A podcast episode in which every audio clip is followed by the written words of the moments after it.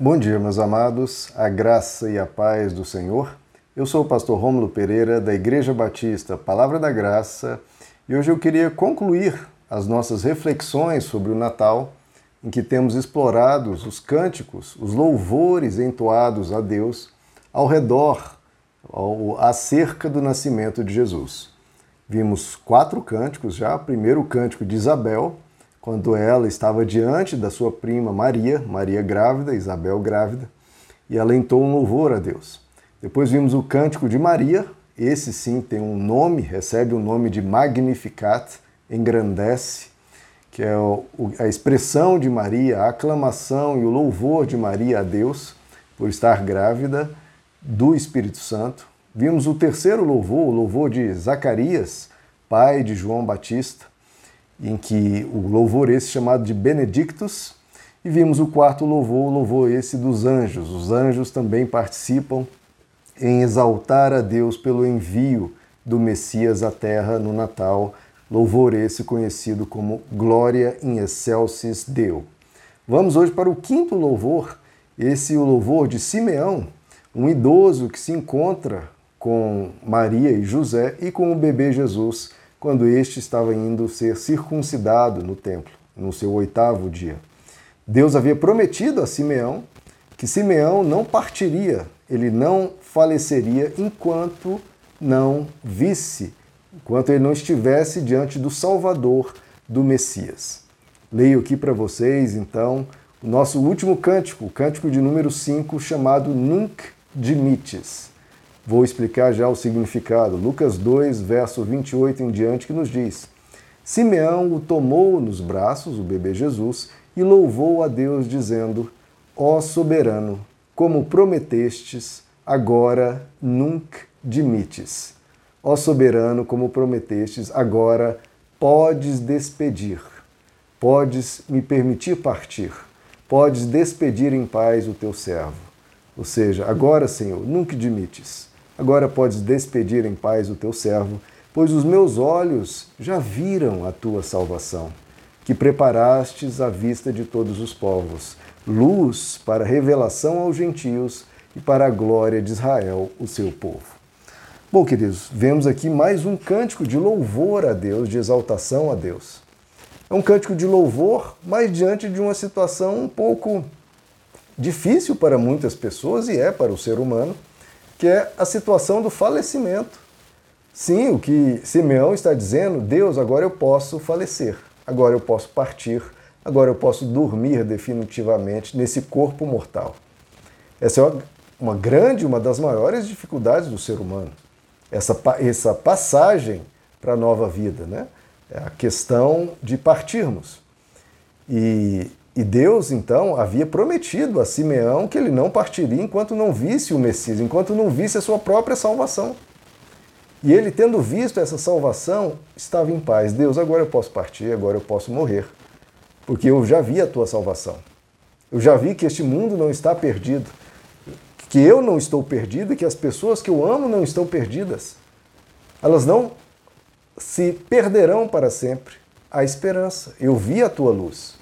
Eu vi a tua salvação. Esse cântico aqui é um cântico de louvor a Deus, mas é um cântico a respeito da morte, é um cântico de falecimento. Simeão está dizendo: agora eu posso morrer e em paz. Nunc dimites. Agora eu posso partir em paz. E essa é a fé do Evangelho, queridos. A fé que nos promete isso, que nós podemos partir em paz.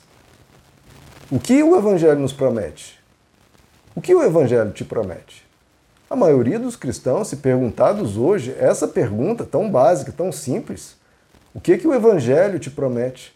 A maioria dos cristãos talvez ou respondesse errado ou não soubessem o que responder. Olha que triste isso. Tanto que estamos entupidos de falsos evangelhos e evangelhos superficiais e fajutos. Qual é a grande promessa do Evangelho, queridos?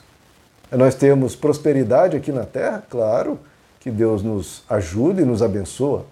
É passarmos essa vida sem aflições, como eu já vi sendo ensinado por aí, quando o próprio Jesus, eu sou seguidor de Jesus, não desses, quando o próprio Jesus diz que neste mundo teremos aflições. E é uma realidade bem óbvia, né? Nem precisava ser dito, mas hoje em dia parece que precisa ser dito, que nós temos aflições nesse mundo, e que, mas que nós podemos passar com bom ânimo. Bom ânimo por quê? Porque Ele está conosco, Ele nos ajuda, Ele nos fortalece. Tudo isso o Evangelho, claro, promete. Mas qual que é a maior promessa do Evangelho, queridos? É a respeito dessa vida? Ou é a vida eterna? Por que, que Deus teve que derramar do seu sangue divino, ser esfolado em carne viva? Foi para dar a nós um salário melhor? Será que o próprio Deus foi esmurrado, cuspido, espancado, destroçado, perfurado, mãos e pés, um sofrimento que nem eu nem você jamais passaremos? Ele fez isso para quê? Para nos dar curas aqui e acolá? Curas que, obviamente, são temporárias. Toda cura é temporária, queridos, porque você vai partir, eu e você. Se hoje você tiver uma doença e for curado, aleluia, digamos um câncer terminal, você for curado, muito bom, é ótimo você viver mais anos aqui, mas um dia você vai partir, ou não. Toda cura é provisória, toda cura é temporária. Pode ser da doença que for. A doença Pode ser o Covid, pode ser o câncer, você pode ser curado de 10, 100, mil doenças. E glória a Deus que Deus nos cura ao longo da nossa vida. Nós, por milhares de vezes, ficamos doentes e somos curados. Mas todas essas curas são provisórias. Um dia nós vamos partir. Isso é uma coisa que as pessoas esquecem, valorizam imensamente a cura de uma dada doença, o que, claro, é para ser celebrado mas não entendem que a doença principal que nós fomos curados, todos os que creem, fomos curados dessa doença, é a doença da morte. E, portanto, nós somos curados de todas as doenças, se nós somos curados da morte. Porque nenhuma doença nos matará. Porque nós vamos para a eternidade com Cristo. Então, você foi curado de todas as doenças, você tem vida eterna, graças a Cristo Jesus. Você pode cantar e celebrar e dizer com ousadia e alegria: Nunc dimites. Senhor, eu posso partir em paz. Posso partir em paz, porque a vida não finda com a morte. A vida, na verdade, se inicia com a morte. Coisa que os cristãos se esqueceram completamente, e é a fé do Evangelho. É o núcleo, é o centro da fé do Evangelho. Sangue divino foi derramado para nos dar essa garantia e essa paz. Paz. Por isso que o Evangelho nos diz, o apóstolo Paulo celebra a Deus dizendo: quem pode me separar do amor de Cristo? Quem? Ele fala: é a tribulação, a espada, a nudez, a tribulação, a fome, a pobreza. Quem me separará do amor de Deus? O futuro? O pecado? Quem me separará do amor de Deus? Ele diz: a morte. Também não. Por quê? Nada pode nos separar do amor de Deus, nem mesmo a morte. Porque nós somos mais do que vencedores em Cristo Jesus. Nós somos mais que vencedores, queridos. Nós temos vitória sobre a morte e, portanto, vitória sobre toda doença, porque toda doença vai findar. Não é que a doença finda a nossa vida. É a vida de Cristo que finda com todas as doenças, porque quando nós morremos, toda doença que morreu, não nós. Nós vamos para a vida eterna e toda doença ficou para trás, toda doença morreu. E não apenas as doenças, como é prometido no Evangelho, lá no livro de Apocalipse.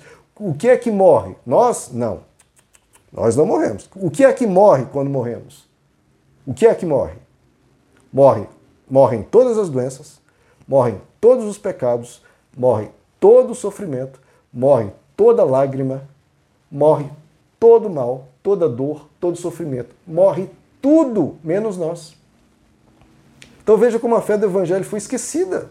Porque as pessoas acham que quando morrem elas foram derrotadas. Quando o ente querido morre, foram derrotados. Pronto, perdi a pessoa. As pessoas ainda usam essa expressão perdi. Não, ninguém perdeu nada. A pessoa vai para junto de Deus, segundo a sabedoria que ele tem. Quando partimos, Vamos para junto de Deus segundo a sabedoria que Ele tem. E nos encontraremos com os nossos segundo a sabedoria e a graça que Ele tem. Então cadê a derrota? Cadê? O apóstolo Paulo faz essa pergunta zombando da morte, tratando com ironia a morte, dizendo: Onde está, a morte, a tua vitória? Cadê? Você que vencia todo mundo agora não vence mais por causa de Cristo Jesus, por causa do sangue divino que foi derramado. Você não nos vence mais. Pelo contrário, a morte é vencida. Como está escrito, ele triunfou sobre a morte. E esse é o último inimigo que vai findar. A morte foi morta. Quem morreu foi a morte. A morte foi morta. A morte agora é só um taxista que nos leva até os céus.